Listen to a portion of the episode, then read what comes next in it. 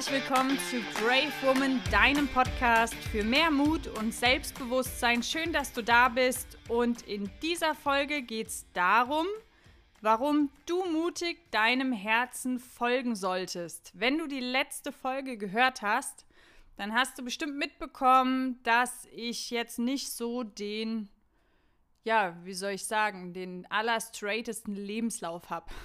Im Gegenteil.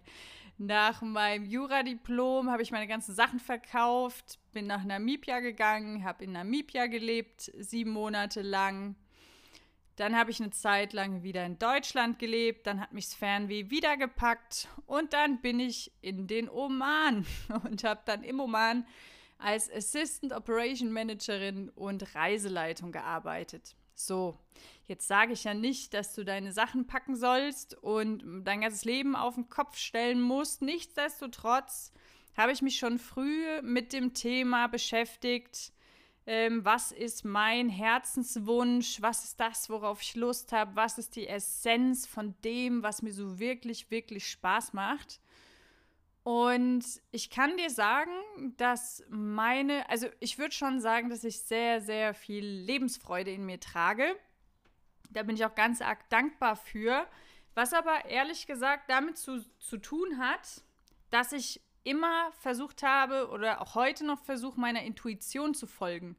Weil ich glaube, dass die Intuition immer schon ganz genau weiß, was gut für dich ist und was du brauchst und ich will jetzt einfach mal so vier Punkte nennen, warum ich denke, dass es auf jeden Fall ein Riesenvorteil ist, wenn du deinem Herzen folgst.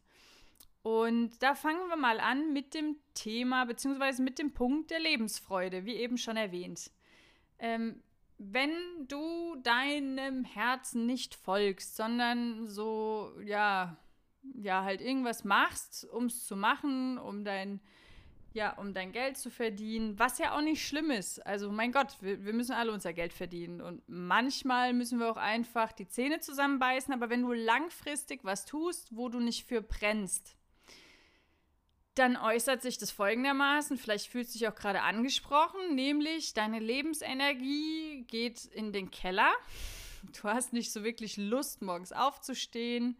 Du fühlst dich irgendwie, weiß ich nicht, so schon fast depressiv gar nichts macht mehr Spaß und im Endeffekt macht das Leben für dich kaum Sinn. Und da stellt sich mir die Frage, warum? Weil ich für mich sagen kann, dass gerade die verrücktesten Dinge, die ich in meinem Leben gemacht habe, mir die allergrößte Lebensfreude gebracht haben.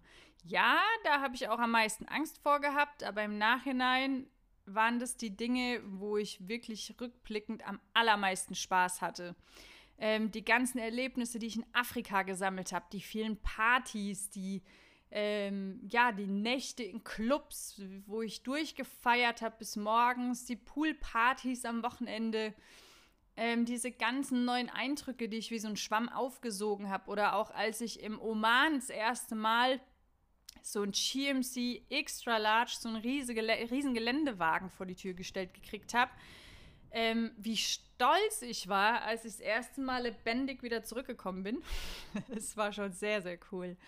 Von daher, vielleicht kannst du mal bei dir überlegen, wann hattest du die Momente der größten Lebensfreude?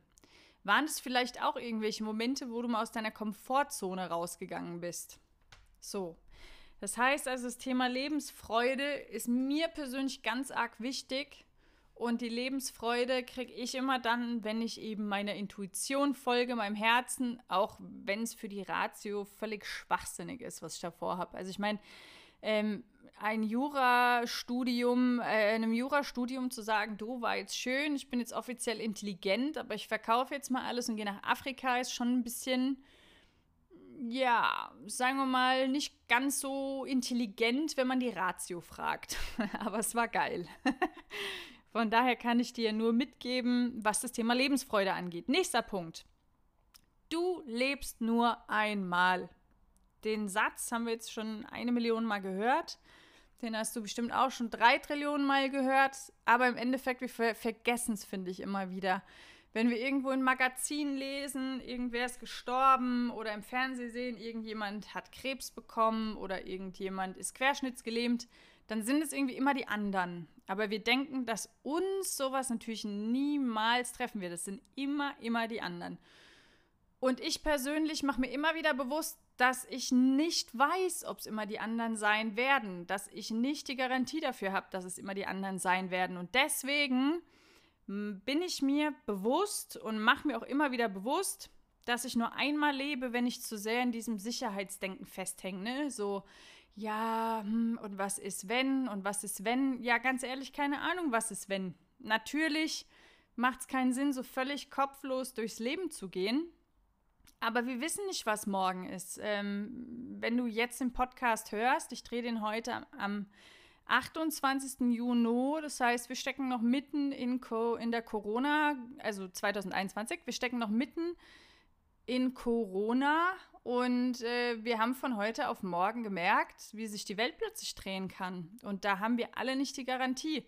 Wir wissen nicht, was in der Politik passiert. Wir wissen nicht, was in der Familie passiert. Wir wissen nicht, was gesundheitlich passiert. Wir wissen nicht, was jobtechnisch passiert. Im Endeffekt klammern wir uns gerade auch in Deutschland immer an so eine Vorstellung der Stabilität und Sicherheit, die es aber gar nicht gibt. Nichts ist sicher. Das Leben ist Veränderung. Und von daher habe ich mir geschworen, ich lebe nur einmal, also werde ich mein Leben in vollen Zügen genießen und den Wünschen nachgehen, die mein Herz hat. Weil, ähm, und dann kommen wir schon zum dritten Punkt. Ich nämlich glaube, dass jeder Mensch einen Seelenplan hat.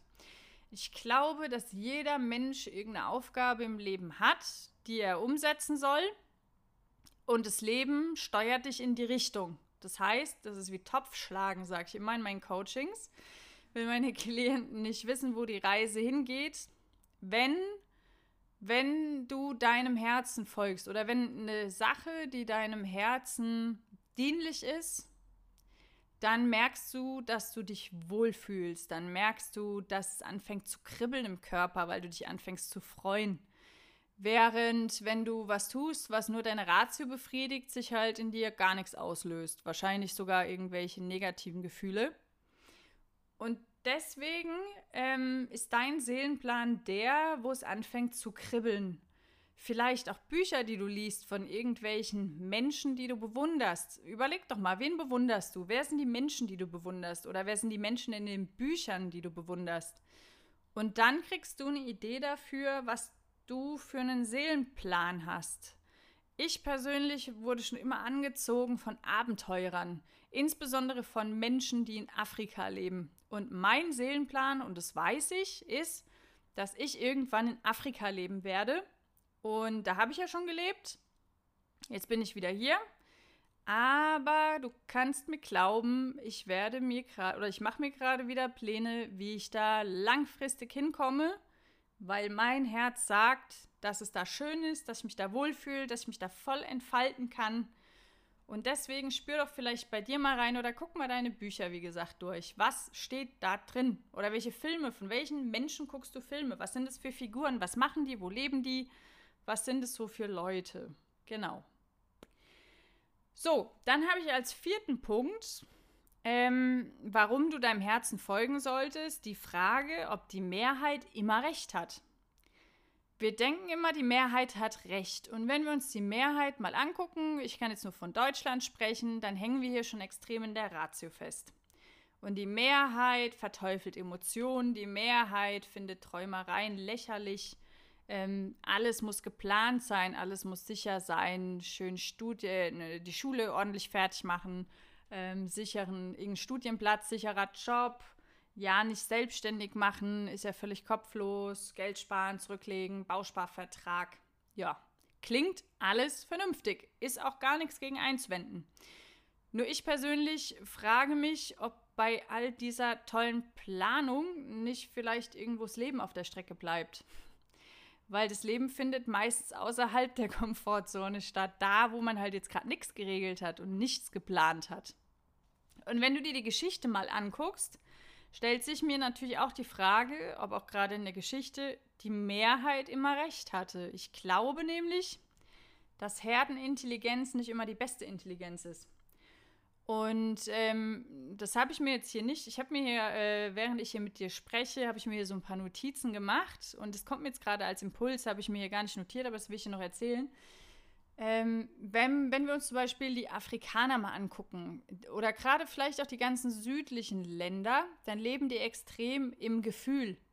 Die leben weniger in der Ratio, die leben mehr im Hier und Jetzt, im Gefühl, leben alle Emotionen, tanzen.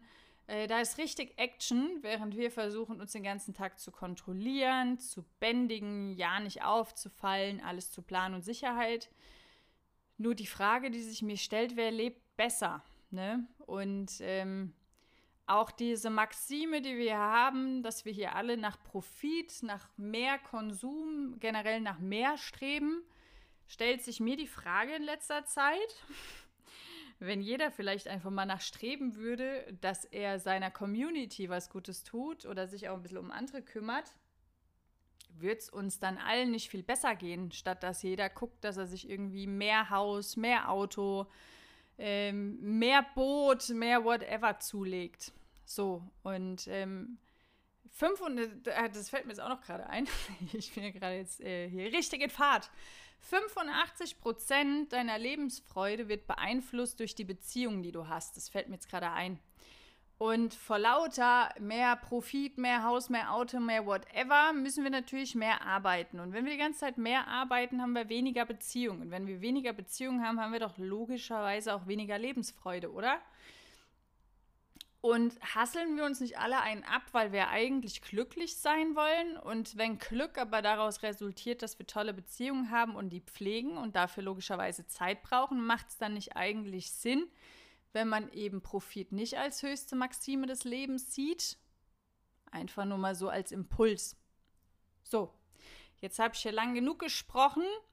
Wenn du dazu einen Impuls hast, irgendwas, was dir jetzt gerade gekommen ist oder irgendwas, was dir da besonders gefallen hat, dann fühl dich frei, schreib mir in die Kommentare, würde ich mich freuen. Oder wenn du jetzt eine Frage diesbezüglich hast, dann schick mir doch deine Frage einfach an info@ninaofenloch.com und dann werde ich dir auf jeden Fall antworten. Wenn du in das Thema selbstbestimmt leben und dem Herzen folgen, wenn du da tiefer reingehen willst, dann kannst du natürlich auch mein Buch bestellen, wenn du möchtest. Berufung finden und selbstbestimmt leben, folge deinem Herzen. Da geht es eben darum, wie du deinem Herzen folgen kannst und wie du mit Ängsten umgehen kannst, wie du aus der Komfortzone rauskommst, wie du mit der Kritik der anderen umgehst. Da habe ich einfach ein paar Impulse auch aus meiner eigenen Lebensgeschichte. Und wenn du da Interesse dran hast, dann kannst du das bei Amazon bestellen oder du schickst mir ebenfalls eine Mail an info@ninaofenloch.com und dann kriegst du von mir ein handsigniertes Exemplar. Genau. Ja, und dann war es das schon für heute. Ich wünsche dir auf jeden Fall den Mut, deinem Herzen zu folgen, dich nicht so voll quatschen zu lassen von den anderen. Und wenn die dich voll quatschen, guck denen einfach mal ins Gesicht. Und wenn du ganz viel Lebensfreude und Energie siehst, dann kannst du zuhören. Aber wenn du das nicht siehst, dann einfach mal dem eigenen Herzen folgen, weil das weiß schon, was für dich richtig ist. Bis zum nächsten Mal. Ich freue mich auf dich. Ich habe es vergessen. Wenn du regelmäßig meine, meine äh, Episoden äh, erhalten möchtest, also wenn du darüber informiert werden willst, dass es wieder eine neue Episode gibt, dann abonniere doch meinen Kanal, dann wirst du direkt benachrichtigt und dann kannst du dich weiterhin inspirieren lassen. Ich wünsche dir einen fantastischen Tag, freue mich auf die nächste Episode und ja, bis dann. Tschüss.